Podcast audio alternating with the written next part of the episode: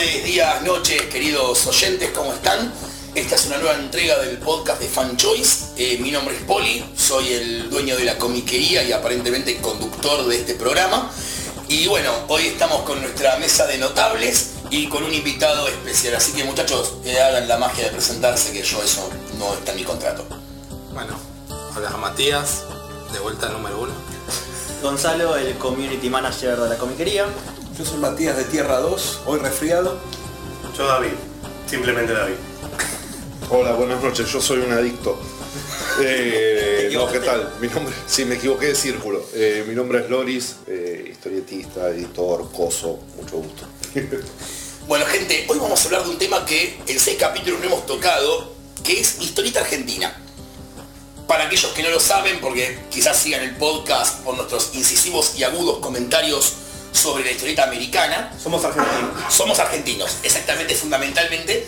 Eh, y para los que no lo saben, acá en Argentina es muchísima la producción que hay de eh, cómic nacional producido y por lo general autogestado. ¿Se dice que autogestado existe o acabo de inventar otra palabra? Nunca chequeamos la otra que inventaste tampoco. Gestionado. Autogestionado. Autogestionado. Autoge- autogestado para independientes. Suena, suena que te autoembarazaste. Bueno, podría ser. Un alien sería. Es un alien. Es autogestado. Bien, chicos, autogestionado entonces. Autogestado patente, patente pendiente. Eh, ¿Qué pasa? Acá nosotros no gozamos de una industria como si es en el caso de los americanos. ¿sí? Acá se hace todo mayoritariamente a, pulmón en lo que digamos de llamar el under. Con lo cual no es de sorprender que mucha gente desconozca ciertos autores o ciertas obras que se producen acá en Argentina. Hoy vamos a hablar de eso. Vamos a hablar también de, del... ¿Cómo es? A ver, no, no queremos caer en la típica pregunta de cómo podemos hacer para que el cómic nacional sea más masivo. ¿Qué necesita la historieta nacional? Que claro, está bien que los dibujantes cobren. La pregunta, la pregunta que se repite en Facebook cada seis meses. Exactamente, no vamos a ir en lugares comunes porque no nos corresponde a nosotros. Si tuviéramos la fórmula para responder eso, créanme que la habríamos usado. Pero Y vamos si a hablar- vamos, y si vamos a hacer esa pregunta, guardiemos. Obviamente, vamos a romper todo, claramente es la idea. Pero lo que vamos a hacer va a ser a- hablar más en profundidad de qué es lo que se está editando, cuáles son los sellos actualmente en Argentina, eh, los eventos que se hacen, porque hay mucho evento de historieta autogestiva. eh, y básicamente también dejarles algunas recomendaciones para que puedan eh, leer algo distinto a lo que quizás se lee habitualmente, o cosas que enganchan con lo que ustedes leen habitualmente, pero que no saben que existe capaz. Hola, yo vine para eso, para recibir recomendaciones. No leí casi nada de historieta nacional. Bueno, está perfecto, vos sos el que puede hacer las preguntas entonces, eh, sos el, el escucha en este caso, Gonza. Así que bueno, nada, básicamente de eso va a tratar este capítulo del podcast, esperemos que lo disfruten. Así que, Gonzalo, eh, eh, empecemos la charla, dale. Yo ya hice la introducción, ponele ¿Qué quieres que diga? No sé, algo, Gonzalo, si vas a preguntar así, negro. ¿Por dónde empiezo a leer? ¿Qué puedo leer? ¿Qué se está publicando ahora? De todo, esa no, no- ¿Por qué no? ¿Qué te Mejor- gusta leer? Claro, ¿qué géneros te gustan, Gonza? A ver. Yo leo superhéroes más que nada. Fuera, a ver, cómic nacional leí Almer, porque me lo recomendaste y porque lo conocía Manu. Y es más, a mí las historias de caballeros en general no me gustan. Lo compré casi a, a ciego y me terminó encantando. Después leí Liga del Mal, los tres tomos, que son, son antologías de distintos géneros. Y para de contar creo, ¿eh? ¿Mafalda cuenta? Sí, sí, cuenta. Bueno, cuenta. leí a ¿Cómo? Mafalda, ¿Cómo no? Clemente y Matías de chico. ¿Gaturro cuenta? Sí. No. sí. Garfield. Garfield. El Garfield argentino, sí señor. Bueno, eh, qué bueno el, el comentario, Gonza. Pero bueno, vamos a empezar a hablar un poco de géneros. Acá en Argentina, creo que actualmente se, se desarrollan prácticamente todos los géneros posibles. Tenés, como bien dijo él, Almer, que es eh, Caballeros Medievales. ¿Te gustan los superhéroes? Sí. Tenés Ser Super, de Sama Ediciones, tenés Rondador y Nocturno, Ah, también sí, de. Sama Ediciones, y tenés también toda la línea de Cap- Capitán Barato. ¿Qué Tenés te- sereno también. tenés Sereno también de, de Está agotado, pero... Y en, y en la- el blog de Totem tenés también Doctor Paradox de Kika Alcatena, que es un homenaje a la Silver Age hermoso. Y un tren de frente, es la de Fer. terminó, pero sí, Fer hacía Fer como que va haciendo distintas Ah, va haciendo diferentes personajes. Perfecto. Dentro del género. Está, está los potenciales, está. Ah, se me El fue el de nombre. Paula. El de Paula. eh, el de Paula Andrade, que es eh, Amnistía. Amnistía. Amnistía. Ahí va. Ahí vamos. Duda los superhéroes. Bueno, mirá la cantidad de recomendaciones que acabamos de tirarte en nada. En, en tres minutos. ¿Te gusta el cómic autobiográfico? Hay cómic autobiográfico también, de hecho es lo que hace Loris con su libro diario. Hola, ¿qué tal? Acá lo tienen. Eh, ciencia ficción hay. ¿Te gusta eh, el cómic como más, ¿cómo llamarlo? Más tirando a, ¿Fantasía? No. a vértigo, ponele. Sí, tenés un sí. montón, tenés para tirar para el techo. Tenés estilo manga. Tenés estilo manga. Ahí no. Bueno, hay mucha gente que, que colecciona mangas, que compra hebrea o que, y busca por ahí argentinos y tenés, bueno, ahora hoy por hoy se me ocurre, sí, Lea Caballero, bueno, lo que hace Paula y Vigrino. Vigrino también con Jerry Kidd. Tenés Que cómics también entra en superhéroes. Obviamente, tenés cómics para chicos, tenés un nene y no, sabes, y no sabes qué regalarle. Los libros de Lubrio siempre son una buena elección, Luz Siniestra, El Faro del Fin del Mundo.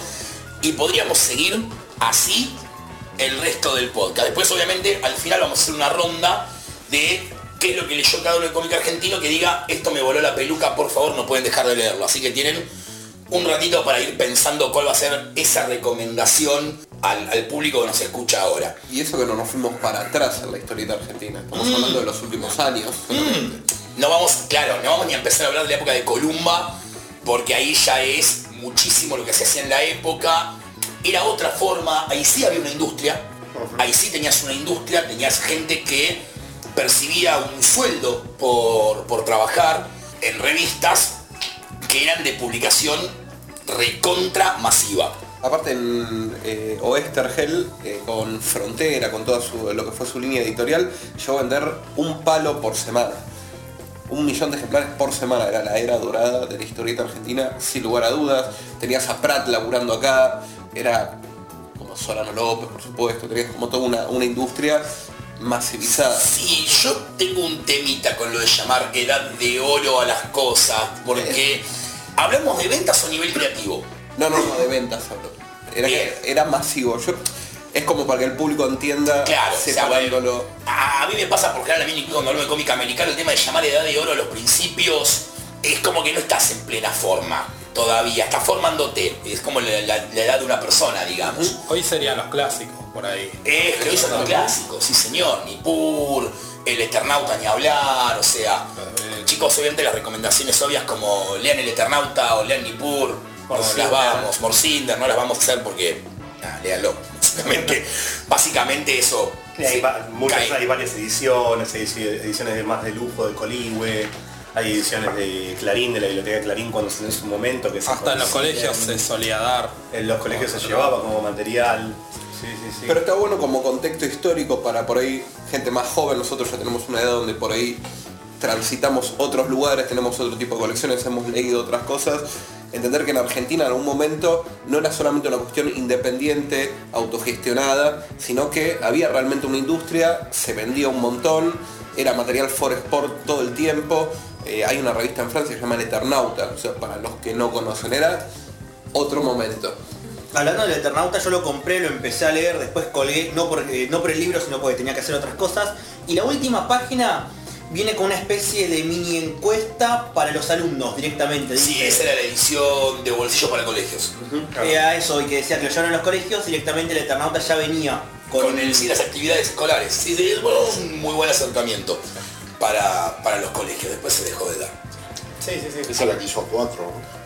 Sí. Claro, esa era la cuatro. La de Dojo. Sí, la última edición que se hizo fue la recuperación de los originales, la edición de lujo que... El, el Artist Edition. El Artist Edition. El, el Artist Edition del Eternauta. Válida. Este, juega toda la cancha. Sí, sí, muy válida Tan para... bello como generador de hernias. Sí. Bueno, como dato, quiero tirar tipo sí, el, el dato de color. Hace cosa de tres años, el Eternauta lo publica Fantagraphics en Estados Unidos. Tendrían que haber visto lo que eran los foros de Facebook con los yankees como locos, habiendo descubierto el Eternauta. Yo he llegado a ver gente preguntando, uy, ¿qué es lo próximo que sacan el Solano López que lo compre?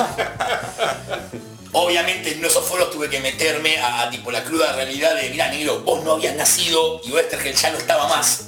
Y Solano López murió hace un par de años, creo que ganó un Eisner de hecho el Eternauta. Creo que sí, sí, Mejor, sí. mejor edición Sí, extranjera. mejor edición Porque extranjera. edición de Fantagraphics además era un A todo culo. a todo culo. Gracias, Lori, me sacaste las palabras de la boca. Pero bueno, nada, eso es como para ponernos en contexto que en algún momento, hasta los 90, hubo una industria. Luego en los 90, la industria se, iba a decir, desmanteló, pero explotó básicamente. ¿Por qué?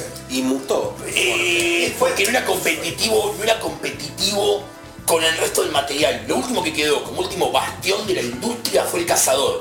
Que de hecho el cazador nace cuando la industria empieza a desmoronarse en el 92-93 Con el cierre de fierro. con el cierre de fierro y perdura hasta el 2001, 2001, ahí, justo hasta el 2001, 2001 me parece.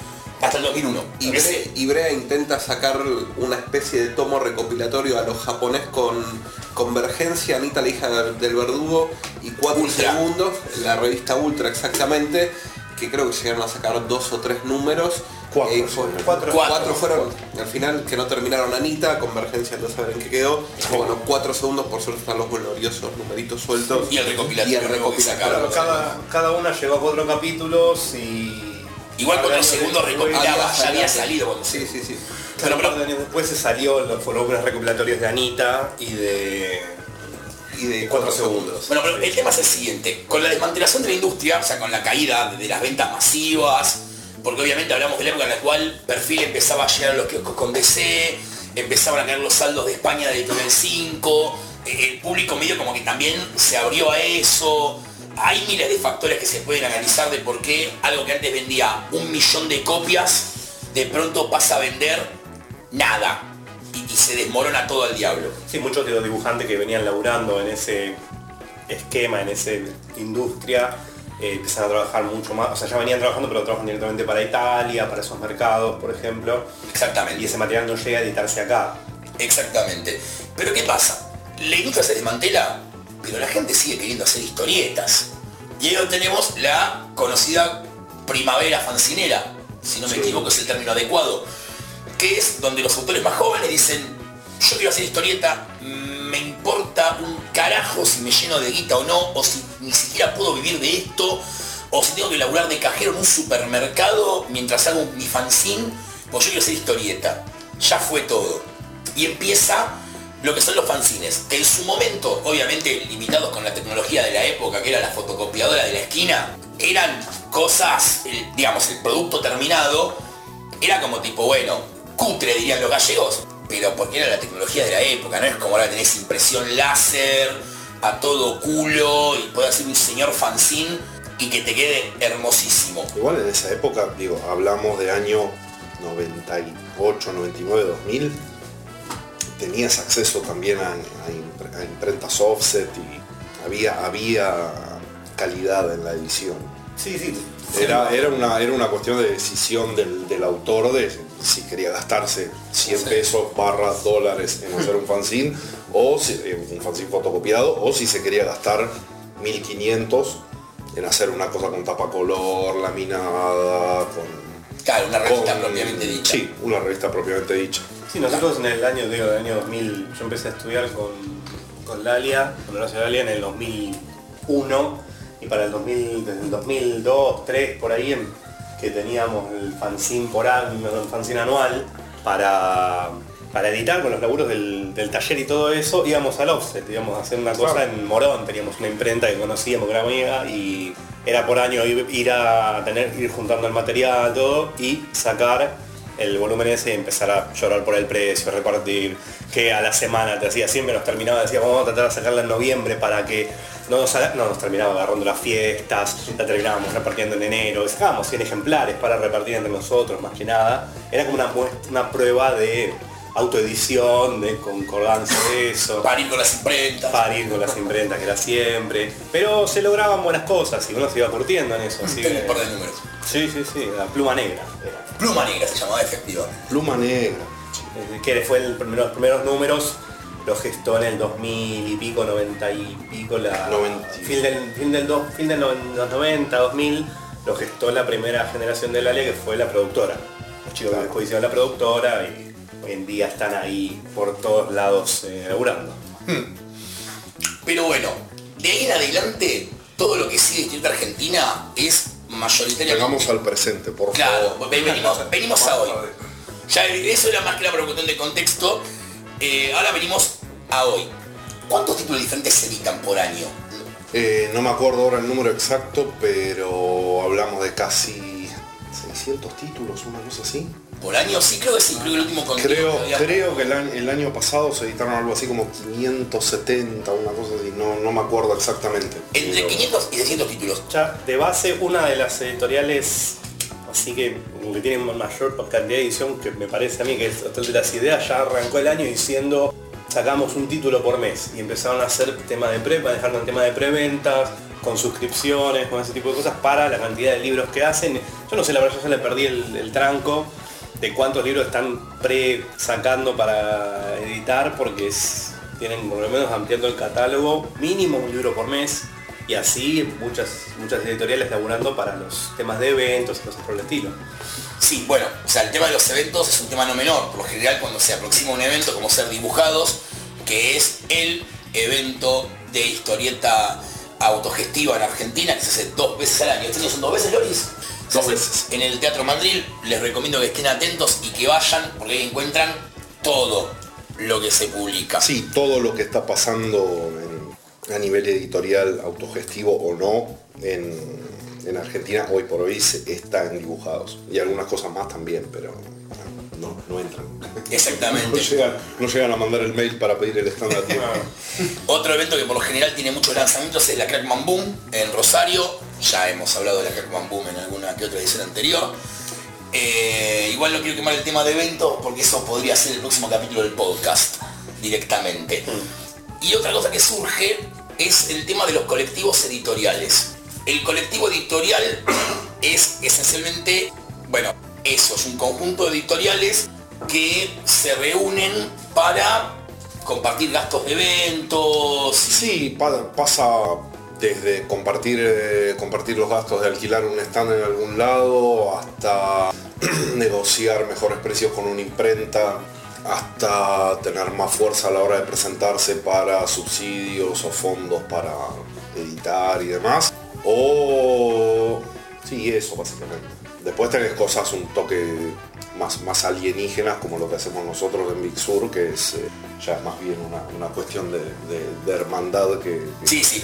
que, que- que excede lo, lo estrictamente laboral, ¿no? Pero, pero sí eso, la unión hace la fuerza y demás. Eh, quiero aclarar, Big Sur es un colectivo editorial formado por La Pinta, de la cual Loris es editor. La Pinta de acá de Buenos Aires, eh, Lenois de Córdoba, eh, términos, eh, términos libros ahora de, de Rosario y Sama Ediciones que es de Rosario barra Buenos, Aires, donde, en donde esté Sama esta semana. Exactamente. Puede variar de una semana a la otra, así que nada, eso. Eh, y eso que también hoy por hoy a- afecta mucho y mueve mucho el juego en, en la historieta argentina. En cuanto a... eh, Sí, tenés varios colectivos hoy día haciendo cosas como, qué sé yo, Big Sur en, en mi caso, pero tenés eh, el colectivo Prende Fuego, de, que son todas editoriales de Córdoba, Coso NHA, que es Hotel de las Ideas, Loco Rabia, eh, ah, se me fue el nombre, de los editores también. de editores y... mm, ¿A4 era? No, no, A4 no, la, la otra, va, va. No me salen los nombres de los miembros de... les pedimos disculpas si están escuchando el podcast, pero, Pero bueno. puede fallar. Esto es improvisado. Un lapsus. totalmente, ¿eh? No, no está guionizado, les aviso. Esto no tiene guion alguno, vamos tipo tirando línea mientras va surgiendo. Siempre el podcast se escucha con la virome al lado, con frente a la compu, se escucha frente a la compu, eh, se busca en Facebook, eh, NHA, ¿qué es eso? NHA, Oh, Nueva ¿estás Historieta Argentina. esto? Tenés internet, lo puedes buscar. Tema. Sony. Sí, sí, sí. Googlea NHA Nueva Historieta Argentina y ahí te aparece la. ¿Esto no sería el vinilo? ¿Para escuchar en el fonógrafo? No. La edición coleccionista. esa. ¿Qué es eso? Esa es la edición vintage. Eh. Para los que como el abuelo usan todavía Esto es un podcast. Te tengo que explicar lo que es un podcast y un RCS para que la gente se suscriba. Ya lo hablamos esto. No es en vivo, Poli. Después me lo explica. ¿Qué? Ay Dios mío, no, no. Y vine vestido solo para esto. Haber avisado antes, No hay hombre. cámaras. Bueno, La cámara no está filmando. pero bueno, nada. eh, volviendo al, al tema cuestión. Los colectivos editoriales. Claro, nos dispersamos, una facilidad de dispersión tiene este podcast, gente, terrible. además de los colectivos editoriales, también está la modalidad fanzine, que nunca se fue. Que por lo general para los autores nuevos, que arrancan es como la manera más eh, práctica, llamémoslo, de poder autoeditarse. ¿Sí? Hoy no. Hoy lo más práctico es subir, es subir lo que haces a Facebook y listo. Bueno, pero si lo querés, a lo que voy es decir, Instagram. obviamente, pero lo que voy a decir, Pero si lo querés querés ver en hacer papel, una cosa en papel, sí, llevas los archivos a la imprenta que está al lado de Fan Choice y te hacen la... unas cosas hermosas te hace. Pero bueno, que eso también se encuentra mucho en eventos. Quizá no tanto en comiquerías. Bueno, esa es otra cosa, gente. Si en la comiquería que van ustedes no encuentran cómic argentino, Denúncialo. Hagan los mierdas. Se denuncia a la ADA. al ente regulador, este. No, pídanles. eh, pídanles, porque fuera de joda, se hace muy en serio, hoy por hoy no nadie se lo toma a joda esto de hacer historieta acá en Argentina, aunque es un título humorística, nadie se toma a joda. Y hay gente que realmente deja todo para eh, poder producir y que ustedes puedan leer material de calidad saliendo de eh, lo acotado que es género de superhéroes. Pero bueno, volvamos fuera del tema de reclamarle a su comiquería amiga que traiga historieta argentina. Lo que decía Lori también es un muy buen punto. Hay muchos eh, Facebooks, blogs que suben historietas. Como dijimos antes, Totem es uno de ellos. Totem es uno de ellos. eh, Caballeros boludos. Los Caballeros Boludos, Boludos. Eh, tenés eh, Secuencia Disidente. Bueno, este, la Liga del Mal. La Liga del Mal en su momento salía primero en Facebook. Y después los recopilaron los tres, salía uno por semana cada uno, una hoja, y después se recopiló todo junto. La de Rubén Gauna, ¿cómo se La llama? Gran 7. La Gran Siete. 7, que son Rubén Gauna y otros autores más, eh, Alan Di Malo, de hecho si no me equivoco entre ellos, pido disculpas muchachos, que no me, me acordé de todos, pero La Gran 7 también es otro, otra página de Facebook que suben historietas. Autobiográfica, un autor por semana, cada semana con un tema distinto. Exactamente, o sea, como ven, hay Sí, para... en su momento estaba, en- no sé si todavía está con una página, lo de ediciones noviembre, por ejemplo, de Brian Hanches, que Sí, él por lo menos sube sus historias a su blog y después generalmente para una dibujados tiene, la, la- la llega a editar el libro, por ejemplo, y para que uno va al pasaje capaz, después te va a dibujados y busca el papelito, el librito. y- ¿Historietas reales sigue existiendo? No, no, ya me quedé en el tiempo. Me parece no. Yo sé que a Salazar, a Salazar y a Mosquito y hasta hace no mucho actualizaban su blog.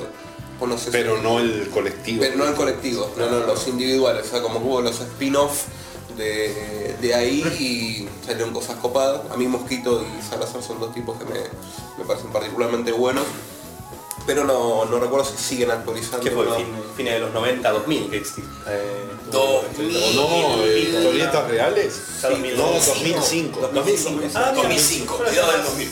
Ah, el 2000. Ah. Claro, ahí fue un bastión donde empezó fuerte la historieta nacional a serializarse y salieron Con Domus, ¿no? Era la, Varias, la editora claro. que... Con Domus. Domus, efectivamente. Sí, bueno, Vale, varios libros hay, un montón de nombres que ya hoy no existen, pero porque bueno, O cambiaron de nombre. o cambiaron de nombre. Ex Machina. Sí, sí. Eh, hay un montón. Pero bueno, nada, saliendo un poco de ese tema, si ustedes no tienen una comiquería cerca de su casa, puedes pasarte, ¿por qué no? También hay publicaciones en kioscos de revistas. Tenemos Fierro, que sale cada tres meses. Sí. Sí. Tres meses. Sí, sí, ahora, ahora cambió su formato a, tres, a trimestral más o menos, Sí. a un formato en vez de casi toda, en vez de historietas de varias de cada cantidad de páginas, antología. mucha antología de una o dos páginas, alguna historieta más larga, pero en sí son mucha prueba de muchos autores, de, viró hacia muchos autores nuevos. Eso está bastante interesante.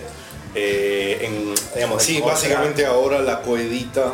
eh, antes los editores eran Sasturain y, Doctor Ortiz. y Lautaro Ortiz. Ahora la coeditan Lautaro Ortiz y Ariel López B. Y Claro. gracias a Dios, a Sí, Odín claro. o a la deidad que ustedes sé, eh, Ariel como que trae un, montón de aire fresco y saca. Sí, tiene una idea mucho mejor de lo que es el panorama actual y de lo que Sí, está sí, sí. en Infinitamente. en internet para poder ingresarlo a la revista. Pero bueno, en muchos de los autores, eh, como decíamos, están en dibujados, eh, pueden ir a conocerlos, tomarse una vida con ellos. Esa es otra cosa copada, ¿no? De, de la escrita argentina, que de vuelta no pasa con la americana, que es, tenés a los autores vos vas a los eventos y por lo general, cuando vos compras un cómic, lo más normal es que te lo venda el autor. O el editor y el autor está ahí al lado, básicamente. Cuando no es el mismo caso, por lo general que el editor y el autor son la misma persona. Que pasa mucho. Eh, es por eso, eh, vayan a ese tipo de... Allá pasa también, pero en lo que es eh, lo que ellos llaman small press, que es eh, los autoeditados y ¿Cómo se llama el evento que fuiste vos en Estados Unidos, Loris? la small press Expo, Ah, ahí va. SPX, eh, que es como un, un dibujado pero sin alcohol que se hace en, el- en No un tiene salón. tipo de gracia eso. A la noche hacen una fiesta y es divertida y qué sé yo, pero termina a la una de la mañana y todos se van a dormir porque a la mañana siguiente hay que levantarse temprano y no ¿Dónde está la tienen, injuria? y no tienen aguante. O sea. Como hacemos nosotros en dibujar. Ah, no, pará. No, no, pará, Bueno, pará. el dibujado se, du- se duerme de 9 de la mañana a 11 de la mañana y, y listo. Con suerte. Y bancátela. Pero sí, eh, allá también hay un tema, es, eh, bastante accesible en ese, en ese aspecto, pero es una cultura distinta. O sea, acá podés ir a dibujados y encontrarte entre el público aquí que a Kike Alcatena y te pones a hablar con él y Kike te charla 45 minutos. Allá nada. Te cruzas con Beto Hernández, le pedís una foto y Beto te mira mal y, te vas a, seguir comprando libros a otro lado. Bueno, la idiosincrasia del género argentino eh, de la historieta se refleja mucho en cómo somos nosotros. El tema de estar tomándote una birra con el tipo al que le compraste la, la historieta, se refleja la vitalidad que tiene el género, la, impronta que se le está poniendo, las temáticas que se tocan, eh, la vitalidad que está teniendo ahora, también sale de ahí, por ahí esa cuestión de, no sé si llamarlo rebeldía, porque rebeldía ante qué, sino el ímpetu de seguir adelante. Si hablamos de 500, 600 títulos que se, se editan por año, es una locura, eso no es algo que está surgiendo, por es algo que está establecido, que hay que descubrirlo por ahí un, poquitito más. Hay que ir- Resistencia. Frente a... Yo siempre veo la resistencia como algo un poco más chiquitito. Esto ya estamos hablando de... Igual, si me lo Sí. permitís, diciendo títulos por año, es más de lo que sale editado acá de superhéroes. Exactamente. Porque acá de superhéroes no llegás a... Y te cuento salvate, ¿eh? Te cuento salvate. No llegás a 600 títulos por año editados acá en Argentina de superhéroes. Ni a palos. Ni a palos. No, no llegás. No, no, no, es por error. No. No, no, no, ni por error llegás. O sea, es un montón lo que se edita. Pero aparte volviendo a la, a la cantidad, no solamente en números, sino en diversidad de historia. A mí me gusta mucho la historieta argentina autobiográfica, por ejemplo. Y es un género que, primero que se hace de mil maravillas acá. Yo no sé, no, no leo tanto de afuera lo, lo autobiográfico, pero no sé si tiene la fuerza, la, no sé si llamarlo honestidad a la hora de, contar la historia que tiene en otros lugares. Por ahí me falta un poquito de background. Estados Unidos, Europa seguramente debe tener un mercado gigantesco en eso. Pero lo que hablamos al principio del podcast, querés superhéroes, tenés superhéroes, querés terror, tenés terror, querés aventura, tenés aventura, de caballeros medievales, o sea, estamos hablando de algo enorme y gigantesco y aquí hay una persona que edita también y seguramente tiene una opinión mucho más formal que la mía. Sí, una cosa que está buena, que a mí me gusta mucho del, de la hora, es que hay, hay literalmente de todo para, para leer, qué sé yo, te tirás 10, 13 años atrás y en la época de, de historietas reales y de Domus, lo único que tenías era la Fierro y las recopilaciones de historietas reales que, que editaba Domus. Hoy tenés... eh, tenés eh, historieta autobiográfica, tenés, eh, tenés superhéroes, tenés eh, ficción de autor barra género, tenés, eh, Humor, tenés humor, tenés, te- hay muchas recopilaciones de cosas que salen en, en la web, en Facebook y demás, tipo el eh, Vomit Rose y demás, y está buenísimo, tenés, tenés un montón de, de- de historieta política y, y- y activista como toda la que editan las del colectivo de Vamos las Pibas y demás, es como que la, la pluralidad de voces que hay es, es muy, muy grosa, es muy, muy lindo leer cosas de acá hoy. ¿Puedo hacerte una pregunta como, Sí. como editor?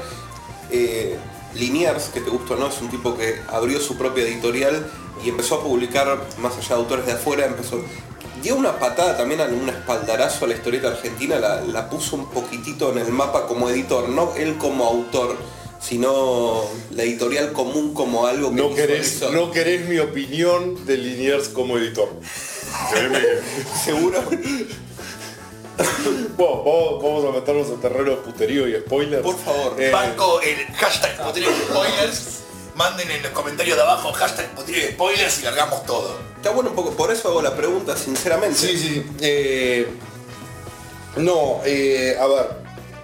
Sí banco mucho el, el- el catálogo y las cosas que, que editó Liniers con, con la editorial común y, y la actitud de, che, pero todo esto que muevo yo con Macanudo, con De La Flor, eh, lo puedo mover yo por mi cuenta y eh, y a su vez editar a otra gente usando, usándome a mí como, como columna de eso. ¿no?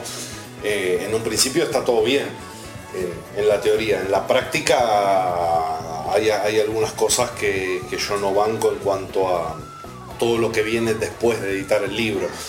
Para hilar fino, bueno, básicamente, qué sé yo, Liniers, no la editorial común eh, tiene una tiene como una, una- postura a la hora de editar que es editar el libro, mandarlo a distribuir y ya, y lo sumo hacer alguna presentación en la feria del libro o alguna cosa así y se termina ahí. Yo soy parte, soy de los que creen que hay que, hay que agitarla todo el tiempo y hacer cosas y traer lectores y demás, entonces como que me, la opinión que tengo es como que hacen las cosas a media máquina cuando podrían estar haciéndolas a mil. Eh, ¿Y cómo, qué, qué formas se te ocurren o qué, me- qué herramientas encontrás vos para atraer más lectores? Es una gran pregunta. Es la pregunta Es, que dijimos, es una, es gran pregunta, es una gran pregunta que nosotros eh, en La Pinta y, y también en Mixur nos hacemos todo el tiempo. Eh, en parte tratamos todo el tiempo de, de- de atraer a gente de, de la vida real, como, como lo decimos nosotros, de que nos damos cuenta de que hay un, hay un, hay un sector de público gigantesco que tiene interés en, en leer historieta hecha acá ahora y no sabe que existe no sabe cómo acceder a ella, no sabe cómo, no sabe cómo acercarse a eso, no, no- no- no tiene idea justamente de que, de que, eso, de que eso existe. Lo que, lo que tratamos de hacer nosotros es ir a, es de ir a todos los lados en donde, en donde podemos y de organizar nuestras propias cosas, eh, nuestras, eh, nuestras fiestas en donde ponemos a un DJ a, pa- a pasar música y nos quedamos bailando hasta las 5 de la mañana y hay una mesa en donde si bien a, a las 5 de la mañana nadie va a comprar un libro, ¿saben? Se... O sí, o sea, un No, hasta ahora, hasta ahora no pasó nunca. Hasta ahora no pasó nunca. Esos Big Sur Fest sí se pueden ver. Eh, Los de pero bueno, y los de acá. tratamos, tratamos, eh, tratamos como de, de- de ampliar un poco el, el espectro y de no estar tan, tan en- encerrados en la cosa endogámica de, de- de- de venderle los libros siempre a los mismos 500 de siempre y tratar de llegar a, a una audiencia nueva. Qué sé yo, para darte una idea, dentro de la pinta, el- uno de los libros que, me- que, que mejor movíamos era Coltrane, que se agotó. Hace, hace poco estamos viendo para, para reeditarlo y demás. Pero bueno, Coltrane es una biografía de, John Coltrane, el músico.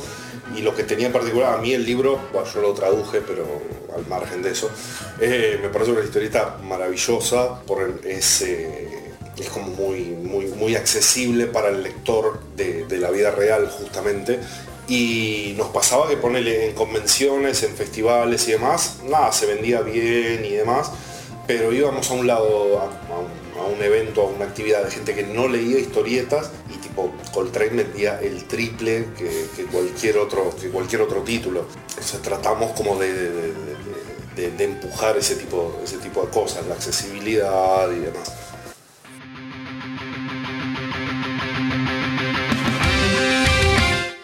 Habíamos prometido que íbamos a hacer recomendaciones de cómic argentino para el público. Ya el tiempo del podcast está llegando casi a su final. Así que bueno, vamos a empezar con Mati 1. Eh, el chiste es que en la comiquería hay como seis Matías distintos. Ya prometo que va a haber un podcast que voy a hacer yo con to- Gonzalo y todos los Matías. Y va a ser crisis Matías infinitos. Se lo juro. Spoiler. Va a ser increíble. Prometo póster para eso. Prometo póster, vamos con póster todavía. Así que bueno, Mati 1, por favor, arranca con las recomendaciones. No, bueno, mi recomendación es una historieta que leí el año pasado, que se llama Modus Operandi, eh, Muriel Frega, Karina Magurey. Eh, es una historieta que yo el año pasado lo leí en digital primero, porque las autoras lo subieron a un blog, o sea, lo pueden descargar si quieren, si, si- cómprenlo si pueden porque es hermoso, pero también lo pueden descargar, lo pueden leer gratuito. Y es una historia muy fuerte por la historieta en sí y por toda la historia que tiene detrás, que no se las quiero espolear, pero trata del- de la hospitalización, de, la protagonista está hospitalizada, sufre un montón de cosas, es una historia muy fuerte, pero al mismo tiempo la, tiene el trato con el dibujo, con lo que dice que lo trata súper poético, eh, usa unas metáforas, usa todo lo que cuenta es hermoso y al mismo tiempo es súper fuerte y súper cruel, así que eh, a mí es una historia que me encantó, de hecho hice un, trabajo sobre esa historia porque pude hablar con las autoras, las autoras muy copadas me contaron todo lo que les llevó a realizar ese libro y la verdad que, está muy buena y, es algo, es muy profunda si la quieren leer, la pueden leer tranquilamente sin necesidad de comprarla, pero la verdad que por todo lo que tiene vale la pena comprarla y leanla porque es hermosa. Bueno, Matías de Tierra 2, resfriado. Eh, a mí un libro que me impactó muchísimo el año pasado fue Poncho fue, de Solotero. Eh, me costó un huevo terminar de leerlo. Como que me hizo replantear un montón de cosas acerca de la vida. Es una historia autobiográfica. Eh, la parte gráfica... Corrijo, no es autobiográfico. ¿No es autobiográfica? No es autobiográfica. Me acabas de decir que Papá Noel no existe y son los padres. Es Bien ahí. Bueno, acá acaba de cambiar mi... mi Igual no le quita, no le quita mérito en absoluto, ¿eh? Yo tenía entendido que era, No, no, que era no. parte autobiográfico. Hay partecitas, pero no es autobiográfica estrictamente. Cambió mi visión del... Igual está buenísimo el libro. Sí, sí, yo, yo de hecho considero que es uno de los libros del año pasado. Y de este año Motordrome, me voló la cabeza. Lean Motordrome, es eh, el Mad Max argentino, lejos. Eh, aparte, recién empieza, o sea, van a salir los issues, vamos a ver la regularidad, pero Motordrome me voló la cabeza. Es, es una locura. Aparte el nombre está buenísimo, la portada es una locura y los dibujos adentro. Está todo bueno. Motordrome. No sé qué recomendar en este momento, así que voy a hacer mi voz mientras pienso en algo, porque estoy pensando en algo y no se me ocurre qué recomendar. No o sea, no, no se me ocurre qué recomendar salvo alguna cosa. Va a ser la está. Está bien. Bueno, eh, yo tengo varias recomendaciones. Porque pasa, bueno, eh, Mati de Tierra 2 eh, recomendó Motordrome, yo voy a ir con Ser Super y Rondador y Nocturno, también de Sama Ediciones, las tres son de Sama Ediciones de la línea Comic Books de, la editorial. Voy a recomendar también muy fuerte a Tu Rojo Ruta, también de Mariano Taibo, es un librazo, no lo dejen pasar, y Warpaint de Renzo Podestá, de editorial Lenois, por cierto. Loris, Yo venía pensando recomendar Poncho fue, pero ya me, ya me ganaron de mano y la verdad que no pensé en un plan B de, de nada. Y me pasa que no quiero recomendar cosas de Big Sur porque si no termino haciendo la de Liniers cuando, cuando va el programa de... ¿Quién era ese? Eh, de Rosín, Rosín. en donde le dicen recomendar cinco historietas argentinas actuales y, y muestra cinco libros de, de la editorial común que había editado y como que no, no, no- quiero hacer el, el papel de impresentable. Eh, así que nada, voy a pasar la recomendación. Sí, todo lo que se ha dicho hasta el momento lo banco muchísimo, así que entrenle tranquilos. Eh, acá se me ocurrió ya que recomendar, ya tengo idea. Eh, yo voy a recomendar, ya que lo nombré antes, pero me acordé y la verdad es que son cosas muy lindas que leí el año pasado de Brian Hanches, eh, Agosto y Mar del Plata y El Permiso, que son dos novelitas. Banco mucho el permiso. Lo leí hace una semana, no, hace 10 días y me encantó. Es demoledor. Eh, son historias eh, muy accesibles, cortas. Hace poco también editó una, una recopilación de historias cortas que se llama Tutorial para manejar un robot gigante. Y salvar el mundo. y salvar el mundo. Banco ese nombre. Es buenísimo. Y son eh, todo, gran, gran parte del material de, de Brian, desde las historias que está haciendo últimamente más serias, a las primeras que eran más de chistes, más de tira, de- del formato de tira, de chiste, de, remate y eso. hoy en día está explorando ya más un campo de novela gráfica y de cosa que es bastante interesante. Así que eso va mi recomendación ahí. Tiro dos recomendaciones más, ya que Loris dejó su, su parte de la recomendación abierta. La Sudestada, de Sí. Juan Sáenz Valiente. Y un favorito mío, pero porque me gusta mucho el humor absurdo. Lean Los Caballeros Boludos, se los pido. Que de hecho me, lo- me lo recomendó Loris. Lo descubrí por, por Loris que me dijo, lee esto, Poli, que es la papa.